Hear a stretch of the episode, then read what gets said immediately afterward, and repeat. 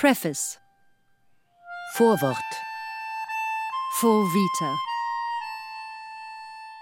And the many friends who have helped me in writing this book. Und alle meine Freunde, die mir mit diesem Buch geholfen haben.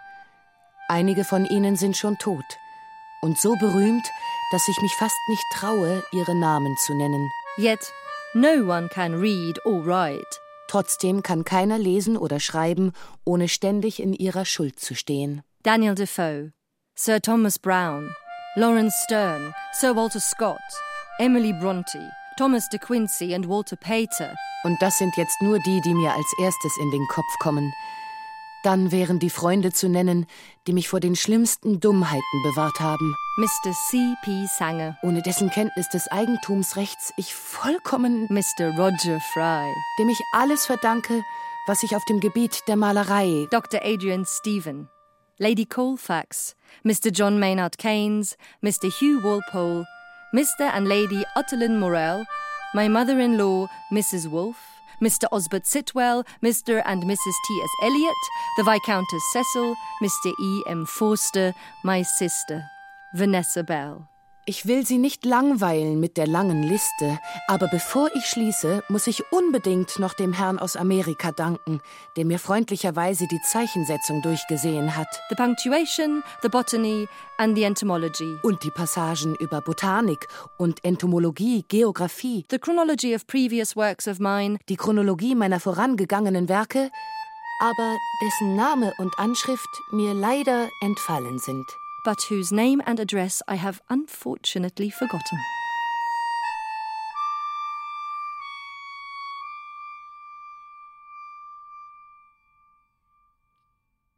Virginia Woolf Orlando. Eine Biografie. Aus dem Englischen von Gabi Hartl. Teil 1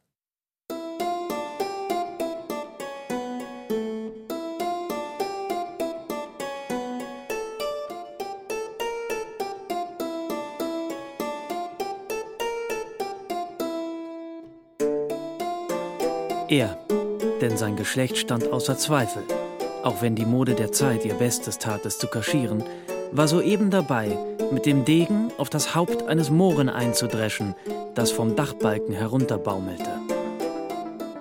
Der Kopf hatte die Farbe eines alten Fußballs und fast auch dieselbe Form, wenn man von den eingefallenen Wangen absah und den ein, zwei spröden Haarsträhnen, die aussahen wie die Fasern einer Kokosnuss. Orlandos Vater oder war es sein Großvater? Hatte ihn einem riesigen Heiden vom Rumpf geschlagen, der plötzlich im Mondlicht vor ihn hinsprang in der barbarischen Ebene Afrikas. Und so wiegte er nun sanft hin und her in der Brise, die ohne Unterlass durch die Dachböden des gigantischen Herrenhauses zog. Besitz des Edelmannes, der ihn erschlagen hatte. Orlandos Väter waren über göttliche Gefilde gesprengt und über steinige und über Wiesen, die von fremden Flüssen benetzt wurden. Zahlreiche Häupter in zahlreichen Farben schlugen sie von zahlreichen Rümpfen, brachten sie mit nach Hause und hängten sie dort an den Dachbalken auf. Orlando, so schwor er hoch und heilig, würde es ihnen gleich tun. Doch weil er erst 16 war und damit zu jung, um mit ihnen zu ziehen, nach Afrika oder Frankreich, blieb ihm nichts, als sich davon zu stehlen aus der Gesellschaft seiner Mutter mit ihren Pfauen und seine Schwertkunst unter dem Dach zu üben, zu hauen, zu stechen und die Luft zu zerschneiden. Triumphierend grinste der Feind auf ihn herab, wobei er im Luftzug hin und her wiegte. Denn das Haus, in dem Orlando wohnte, war so groß, dass selbst der Wind darin eingeschlossen schien. Er wehte hierhin und wehte dorthin, wehte im Winter und wehte im Sommer. Ständig war der grüne Gobelin mit der Jagdszene in Bewegung. Seit ihrem Anbeginn waren die Väter von edlem Blut und trugen schon Kronen auf dem Haupt, als sie den Nebeln des Nordens entstiegen. Wie zum Beweis stand er jetzt da. Orlando. Überstrahlt von einer Lache gelben Sonnenlichts, das durch sein Wappentier im Fensterglas strömte. Der gelbe Leopard. Orlando stieß das Fenster auf und gleich schillerte alles rot und blau und gelb wie ein Schmetterlingsflügel.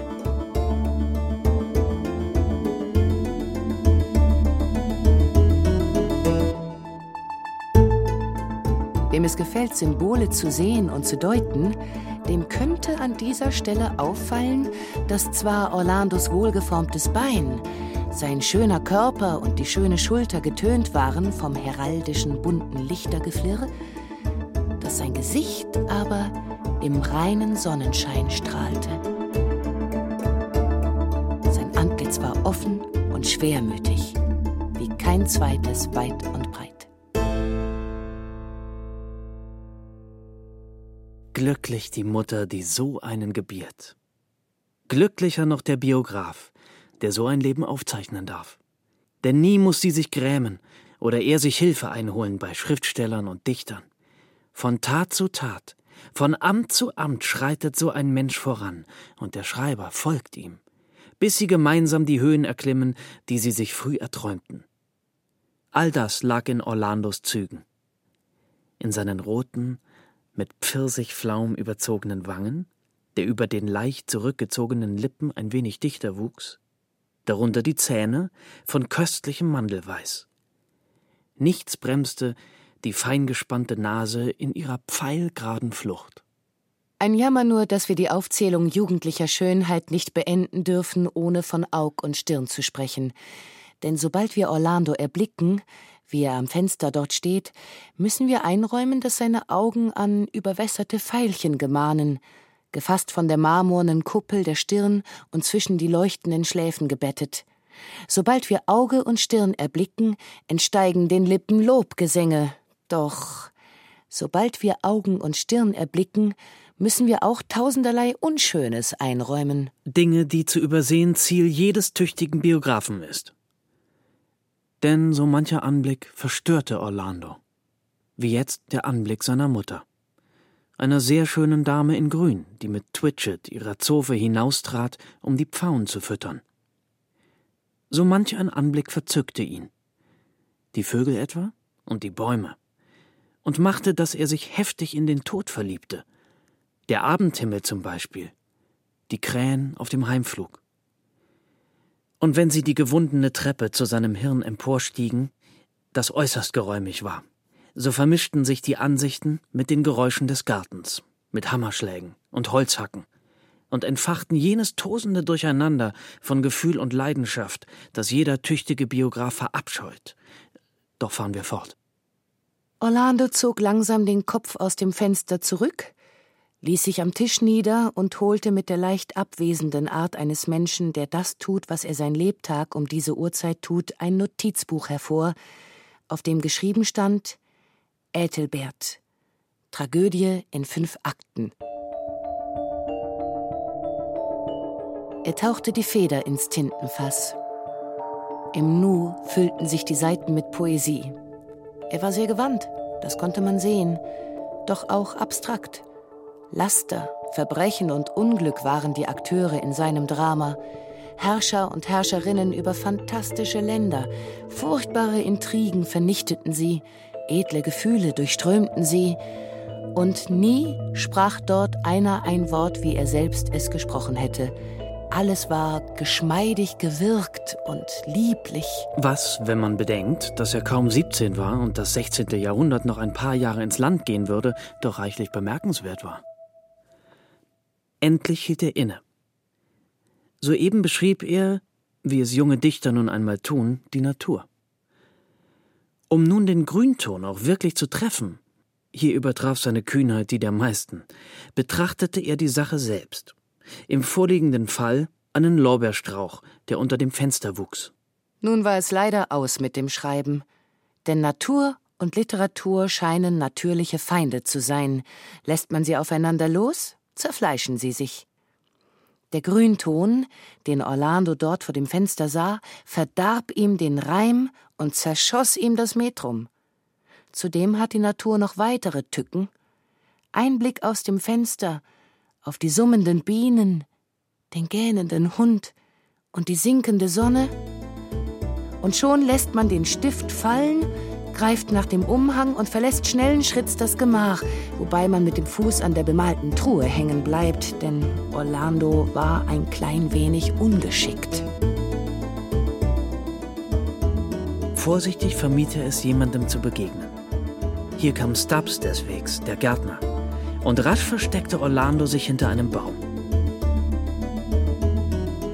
Er schlüpfte durch ein kleines Tor in der Gartenmauer, strich vorbei an den Ställen, den Hundezwingern, Brauereien und Schreinereien und erreichte, von keinem bemerkt, den farnüberwucherten Pfad, der bergan durch den Park führte. Ich bin allein! Und so öffnet Orlando zum ersten Mal in diesem Bericht seine Lippen.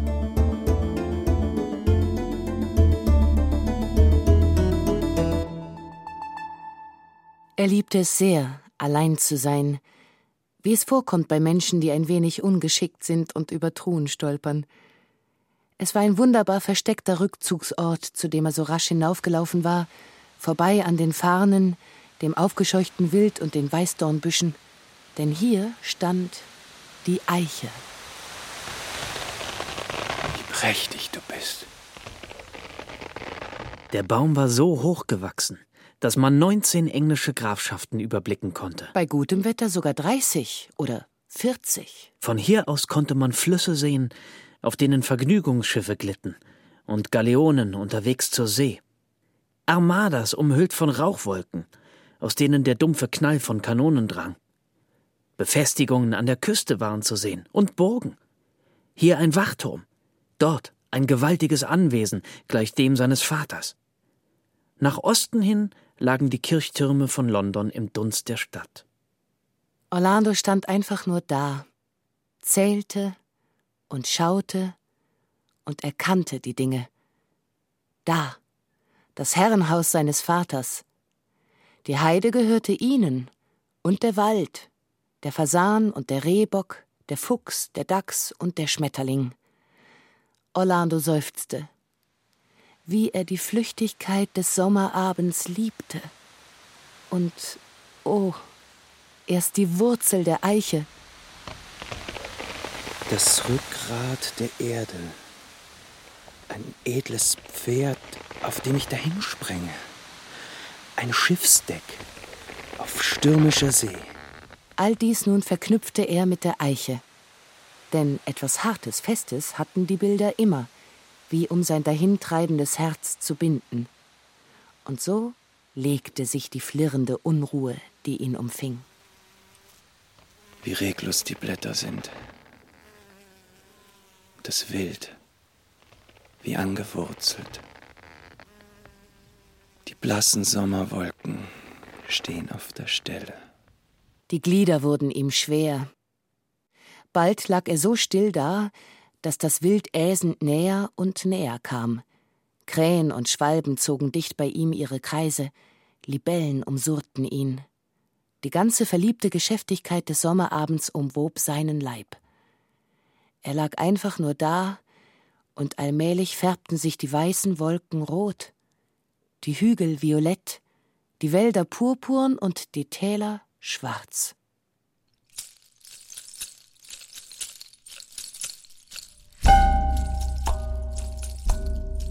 Ein schriller Ton kam aus dem Tal. Orlando sprang auf. Es schallte von den dunklen Flecken her, dem dicht zusammengedrängten, penibel durchgeplanten Flecken, dem Irrgarten der von Mauern umzogenen kleinen Stadt. Der Ton kam aus dem Herzen seines Hauses.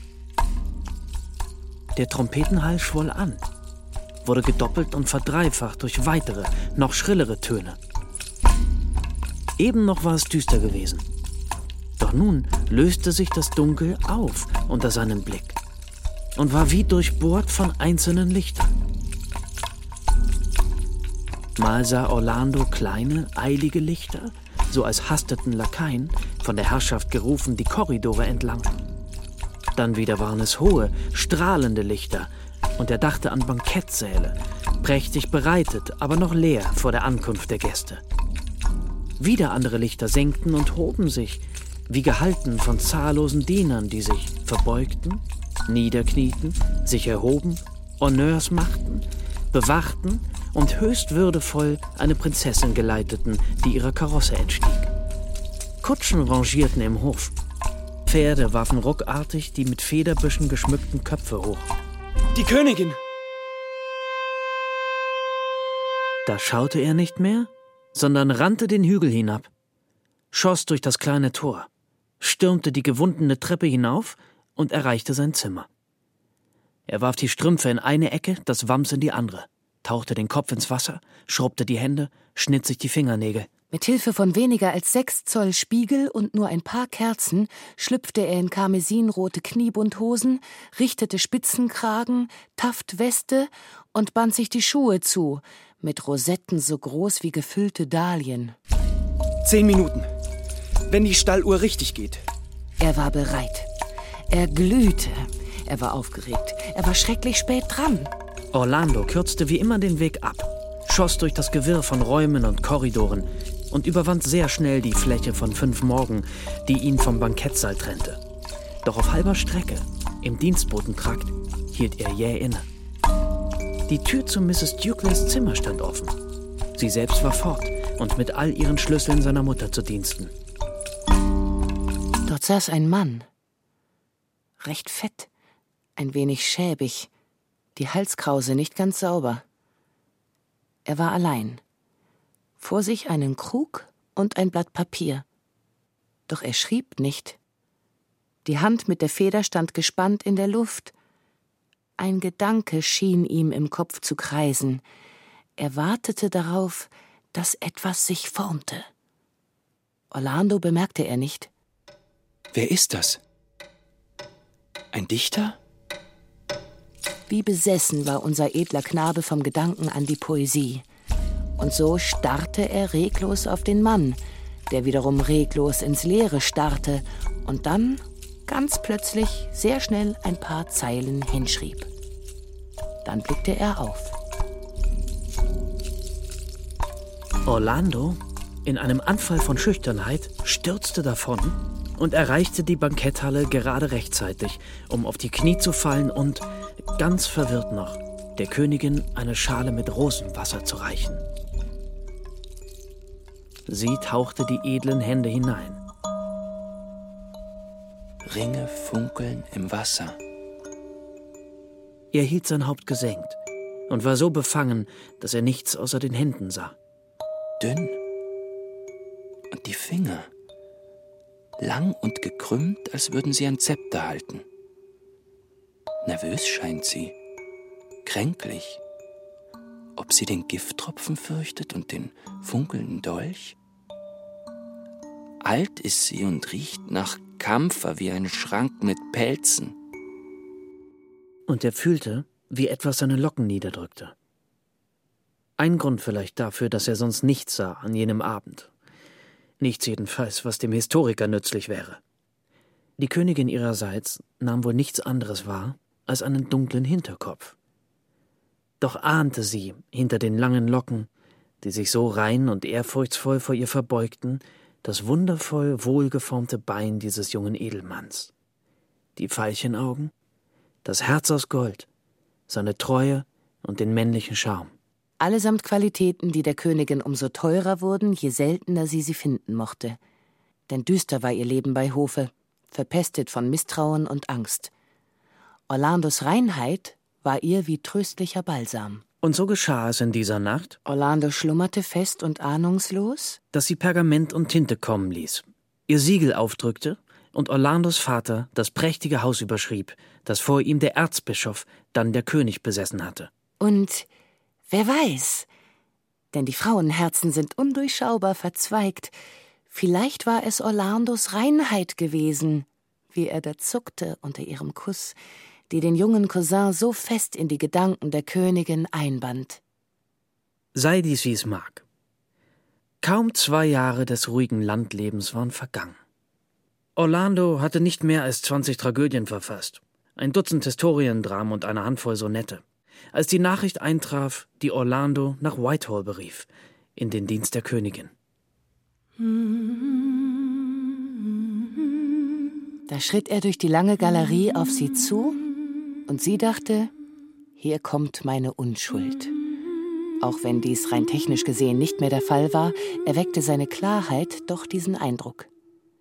Kerzengerade saß Elisabeth I. am Kamin, denn die Königin fröstelte ständig.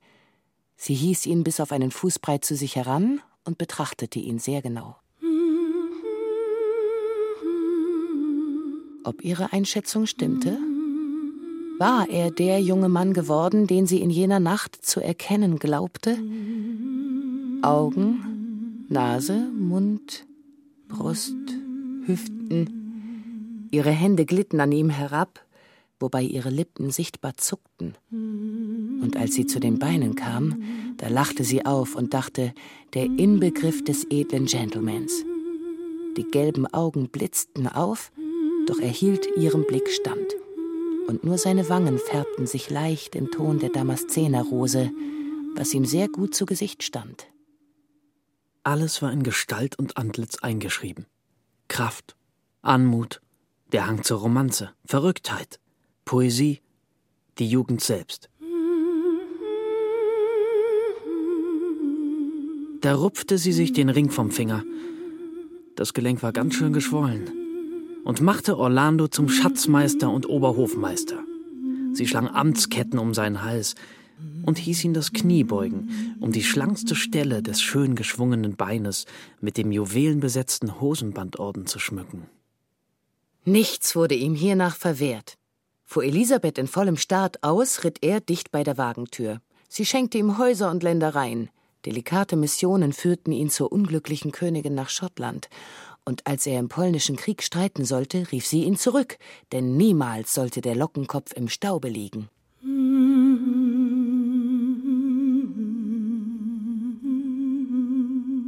Dann, als ihre Macht am größten war, die Massen unter dem Fenster jubelten und der Rauch der Salutschüsse, die Luft um den Tower, die Leute zum Niesen brachte, da zog sie ihn nieder zu sich auf die Kissen und drückte sein Antlitz in ihr Kleid. Sie trug es bereits einen Monat lang, und er löste sich halb erstickt aus ihrer Umarmung. Sie aber hauchte, dies ist mein Sieg. Und die purpurne Leuchtspur einer Rakete färbte ihre Wangen. Sie liebt mich.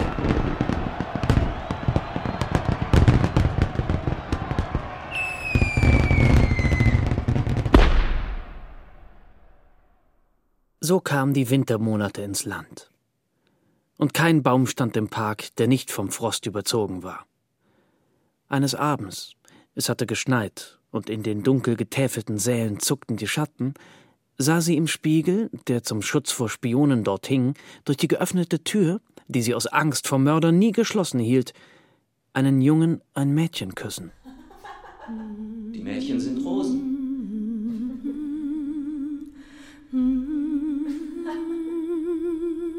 Orlando. Doch wer war die schamlose Dirne? Sie zückte ihr Schwert mit dem goldenen Griff und hieb nach dem Spiegel, der zerbrach. Man eilte herbei und bettete sie auf die Kissen. Danach war sie nicht mehr dieselbe, wurde gebrechlich und klagte recht oft über die treulosen Männer. Doch war es Orlandos Schuld? Wohl kaum, denn er lebte nun einmal zu Zeiten Elisabeths, und die Sitten waren anders damals als die unseren, wie auch ihre Dichter anders waren und selbst das Wetter. Der Winter war kalt und der Sommer warm. Der Sonnenuntergang rot, die Dämmerung weiß. Unser schleichendes Halbdunkel war jenem Zeitalter fremd. Entweder es regnete stark oder gar nicht. Entweder es war dunkel oder hell. Auf geistige Regionen übertragen, wie es unser Handwerk gebietet, bedeutet dies, dass die Dichter wunderschön davon sangen, wie die Rose verblasst und das Blütenblatt fällt. Kein Gewächshaus verlängerte künstlich das Leben. Flüchtig ist der Augenblick und er verweht. Der Liebhaber liebt und geht.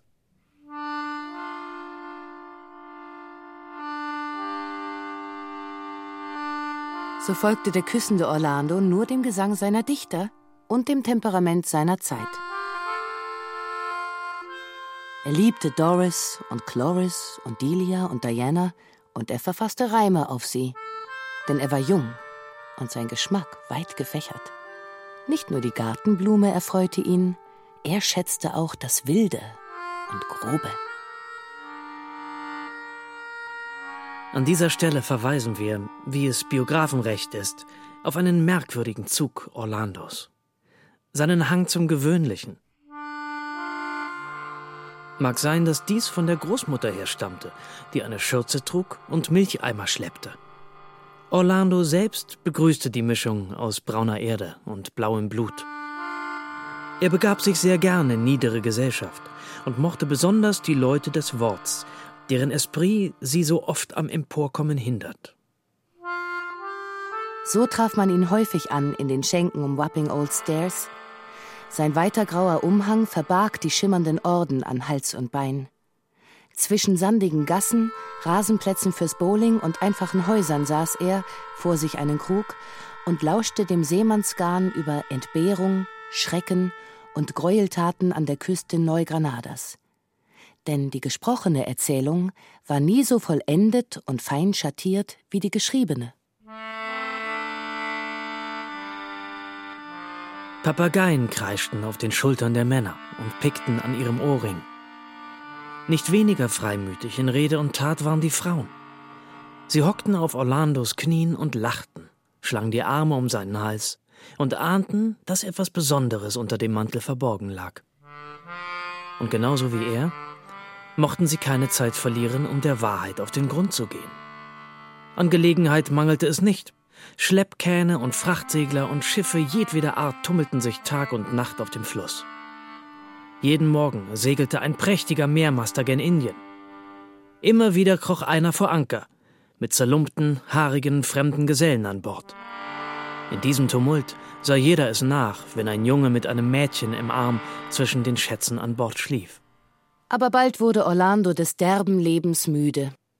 Die schmutzigen Gassen stießen ihn ab und die rohen Manieren. Die Räuberpistolen sind immer dieselben. Wo bleibt die Kunst? Die Tiefe?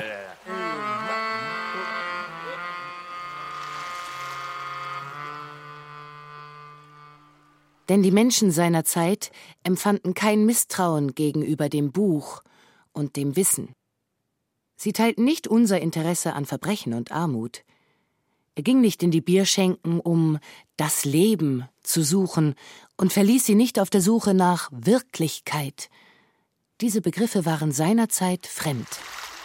Aber das hier werde ich nie vergessen, sprach er und begab sich an den Hof von King James.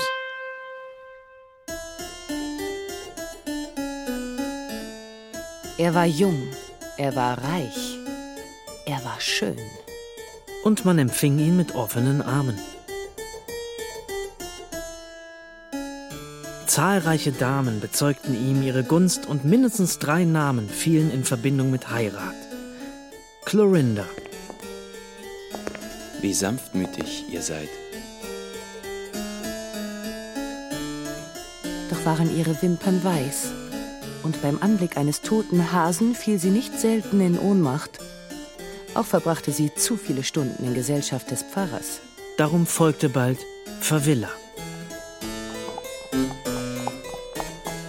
Wie voller Grazie ihr reitet und tanzt. Doch war sie auch hart und schlug unter Orlandos Fenster um ein Haar den Spaniel tot, aus völlig nichtigem Grund. Orlando, der die Hunde sehr liebte, löste auch diese Verbindung sofort. Mit Euphosine, seiner dritten Flamme, war es sehr ernst. Wie schön sie ist, das blühende Leben. Wenn auch ein bisschen phlegmatisch.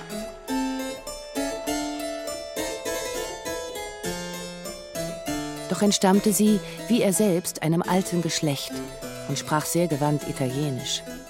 Ihre Zähne waren das Ebenmaß selbst, was man bewundern konnte, wenn sie gar lieblich zum Virginal sang. Auch zu den Windhunden war sie sehr sanft.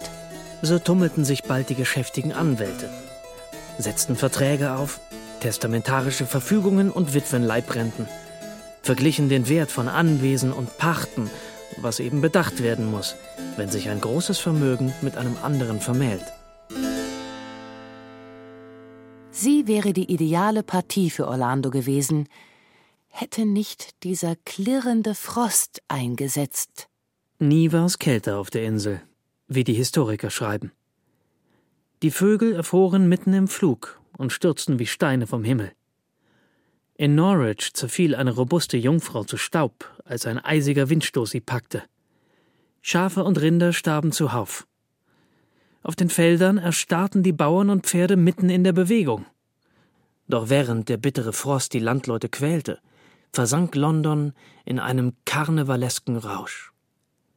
Der neue König, der mit seinem Hofstaat in Greenwich weilte, verband seine Krönung mit einem Volksfest, um sich in die Herzen der Städter zu schmeicheln.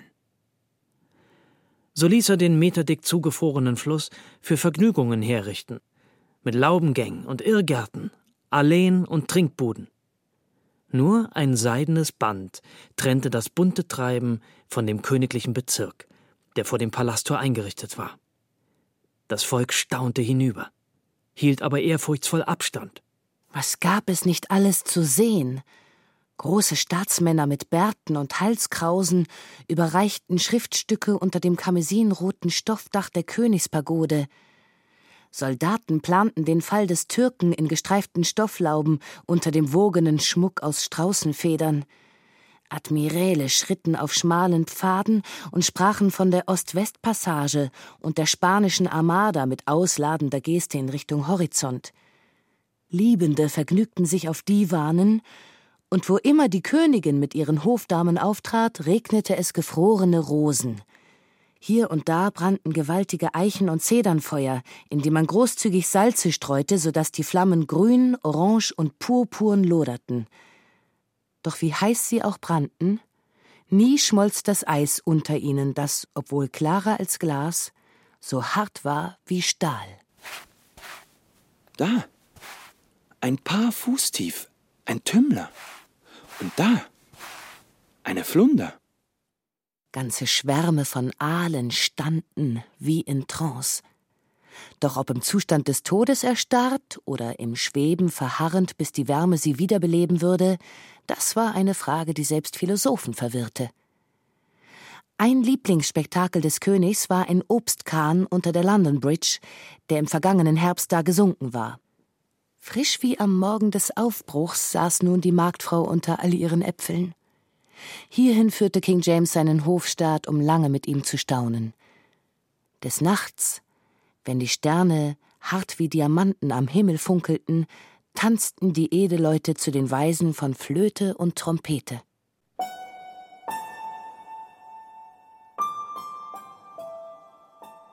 Orlando glitt nicht leichtfüßig über das Eis, denn er war ja ein wenig ungeschickt.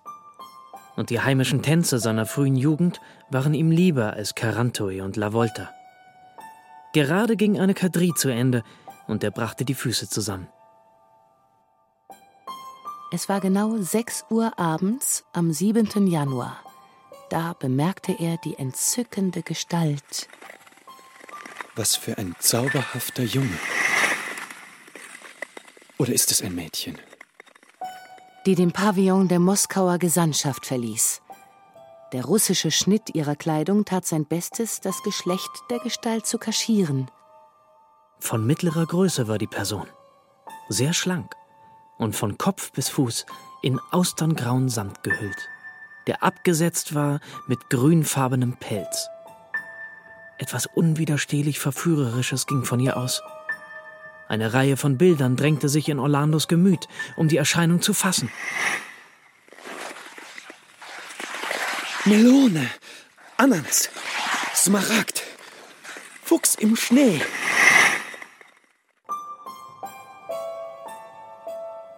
All das im Zeitraum von einer Sekunde. Seine Sinne verwirrten sich und kaum wusste er, ob er die Erscheinung sah, roch oder schmeckte. Dann die Enttäuschung. Es musste ein Junge sein. Keine Frau fährt so Schlittschuh. Doch einen Knaben liebend umarmen? Undenkbar. Der Eisläufer kam näher. Diese Beine, Hände und Haltung. Ein Junge. Aber was für ein Mund. Und die Brust erst. Mit elegantem Schwung und einem sehr tiefen Hofknicks kam der Eisläufer vor dem König zum Stehen, der am Arm eines Kammerdieners vorbeischlackerte. Prinzessin Maruscha Stanilowska Dagmar Natascha Iljana Romanovic. Eine Frau. Orlando starrte, Orlando zitterte, ihm wurde heiß, ihm wurde kalt. Lady Euphrosyne hing an seinem Arm, und er ließ sie schwankend auf dem Eise stehen. Und der Zufall wollte es, dass ihm die Schöne des Abends an der Tafel gegenüber saß, die man unter einem gewaltigen Zeltdach hergerichtet hatte.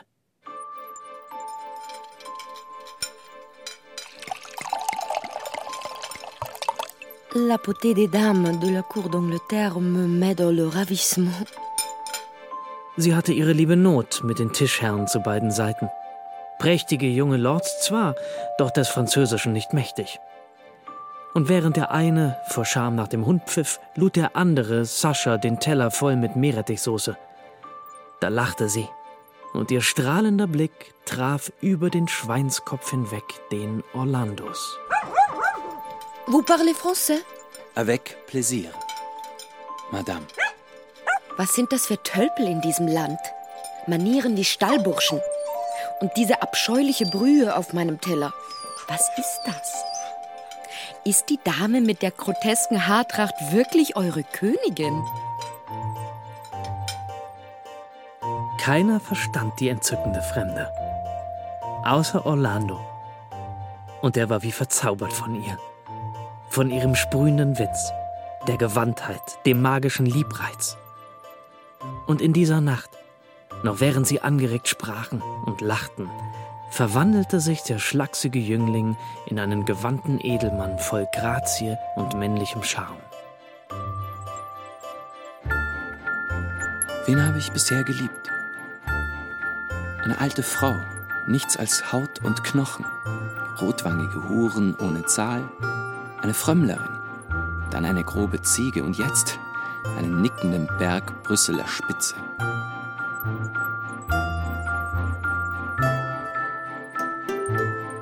So entstand eine Vertrautheit zwischen Orlando und Sascha, die bald zu Geschwätz und Skandal bei Hof führte. Ihr Gespräch war so lebhaft, von Erröten und Lachen durchsetzt, dass, wenn auch niemand die Worte verstand, selbst ein schlichtes Gemüt erkannte, worum es hier ging. Wie er der Moskowiterin, so nannte man Sascha voll Missgunst, in die Kutsche half, sie zum Tanz führte, zu dem gepünktelten Taschentuch eilte, das sie hatte fallen lassen, kurzum, wie er die kleinen Proben bestand, die eine hohe Dame dem Liebhaber aufgibt. Dabei trug Lady Margaret O'Brien, wie die Euphrosyne seiner Gedichte in Wahrheit hieß, Orlandos prächtigen blauen Saphir. Doch half er nicht Lady Margaret in ihre Kutsche. Hob nicht ihr das Taschentuch auf und eilte auch nicht zu Hilfe, wenn sie, was häufig geschah, denn sie war nicht sehr geschickt, auf dem Eise ausglitt und stürzte. Und der Hof glotzte und tratschte. Bringt mich fort von hier. Dieses scheußliche englische Pack. Womit sie die Höflinge meinte. Und schon schlüpften die beiden unter der seidenen Schnur durch, die die königliche Entourage vom gemeinen Volk trennte, und verschwanden in der Menge.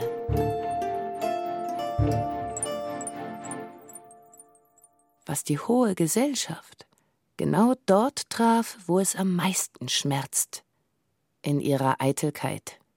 Sascha wollte den Tower sehen die Köpfe der Rebellen auf den Spalieren von Temple Bar, die Läden der Juweliere.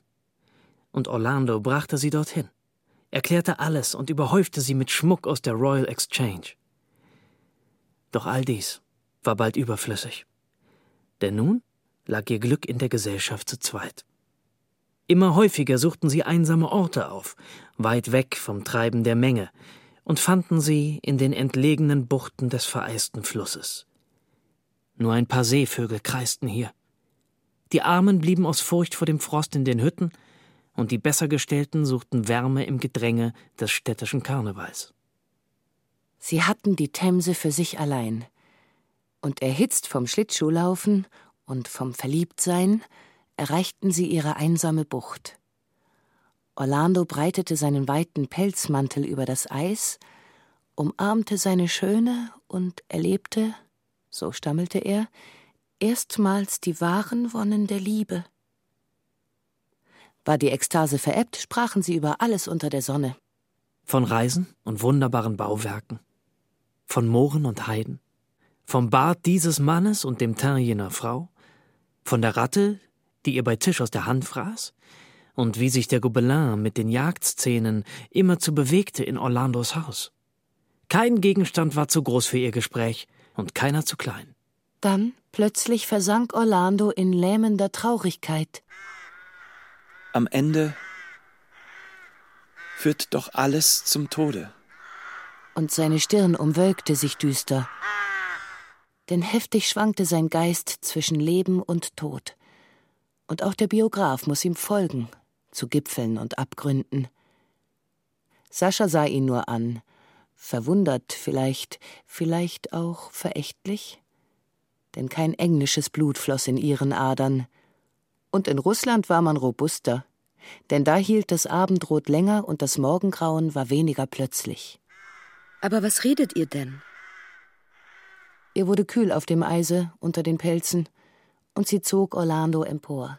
Dabei sprach sie derart charmant und geistreich zu ihm. Comme vous êtes galant. So zauberhaft schmeichelnd und flink sprach sie. Et vos jambes, si jolies. Von seinen schönen Beinen und wie sanft er zu den Tieren war. Et votre gentillesse avec les animaux. Dass Orlando seine Muttersprache verwünschte, die ihm zu direkt schien, zu klar und zu süßlich, um seine Liebste zu preisen.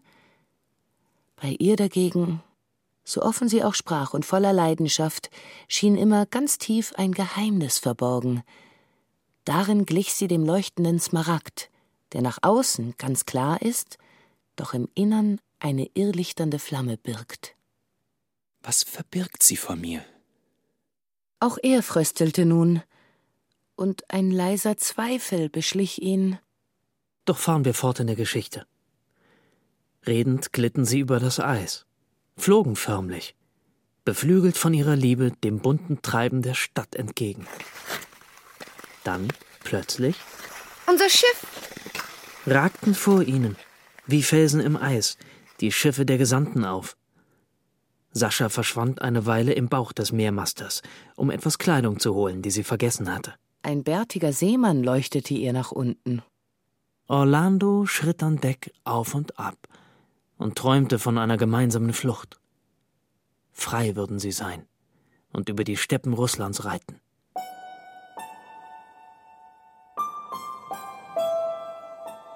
So verging die Zeit, und im Westen erstrahlte rotgolden die Kuppel von St. Paul's.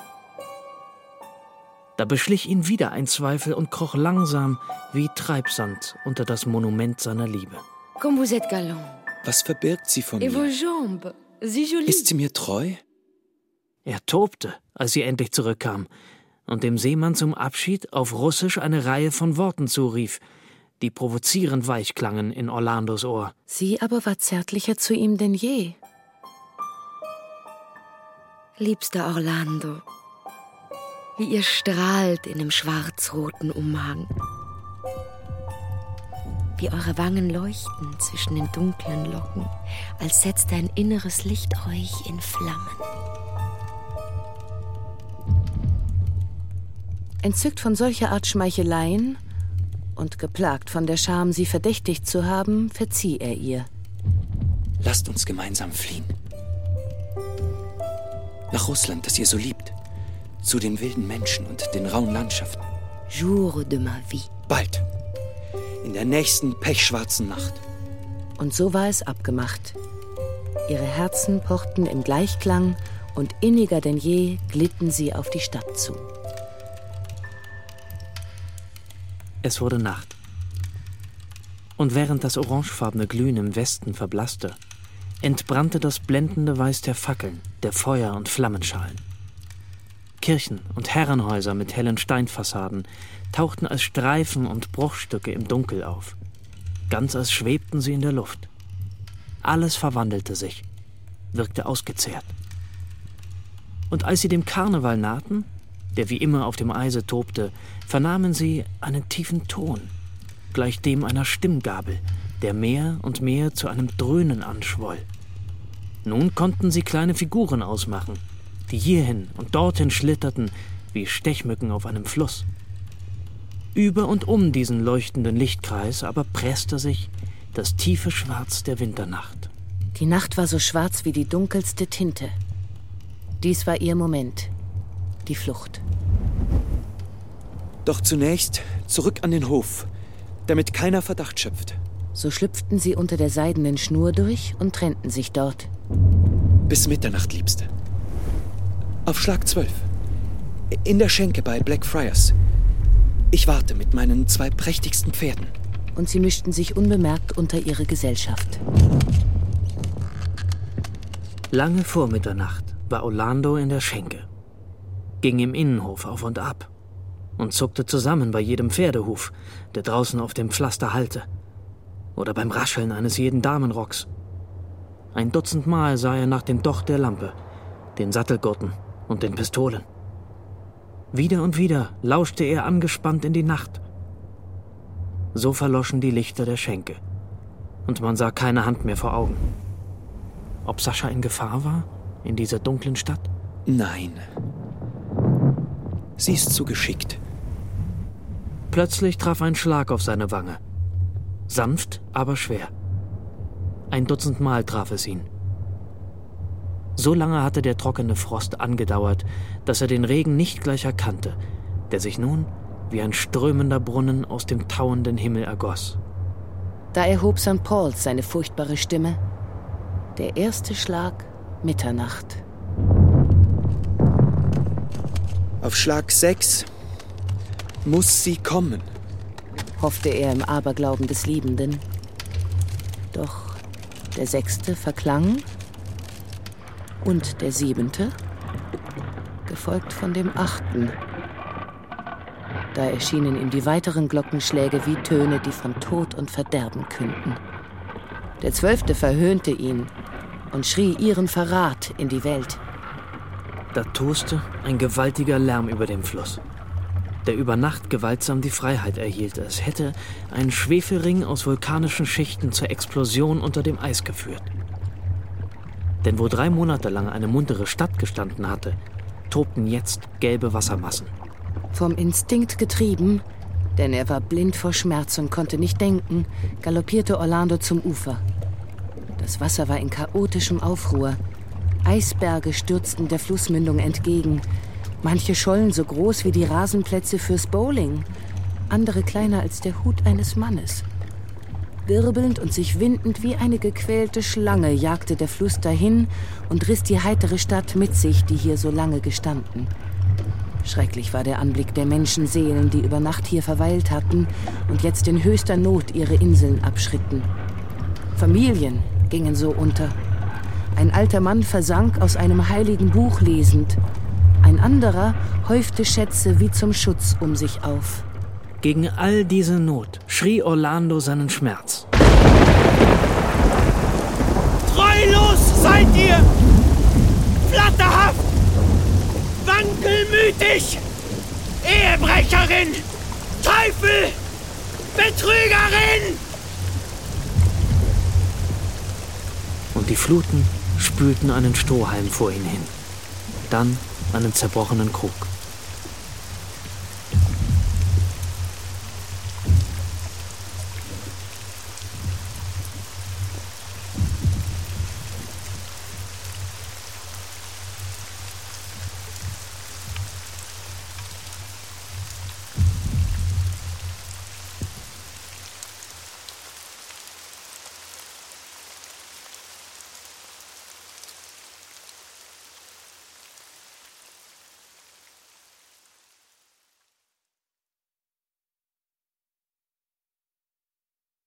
Virginia Woolf Orlando.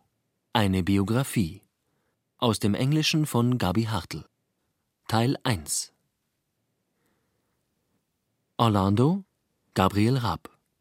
Autorin Vera Weißbrot. Biografen Wiebke Puls, Paul Herwig. Sowie Brigitte Hobmeier. Komposition Ulrike Hage. Bearbeitung Gabi Hartl. Ton und Technik Markus Huber, Susanne Herzig Regieassistenz Stefanie Ramp Regie Katja Langenbach Produktion Bayerischer Rundfunk 2013 Redaktion Katharina Agathos Der Hörspielpool. Hat's dir gefallen? Ja, sehr. Hörspiele und Medienkunst. Weitere BR-Produktionen auf einen Blick gibt es im Netz unter hörspielpool.de.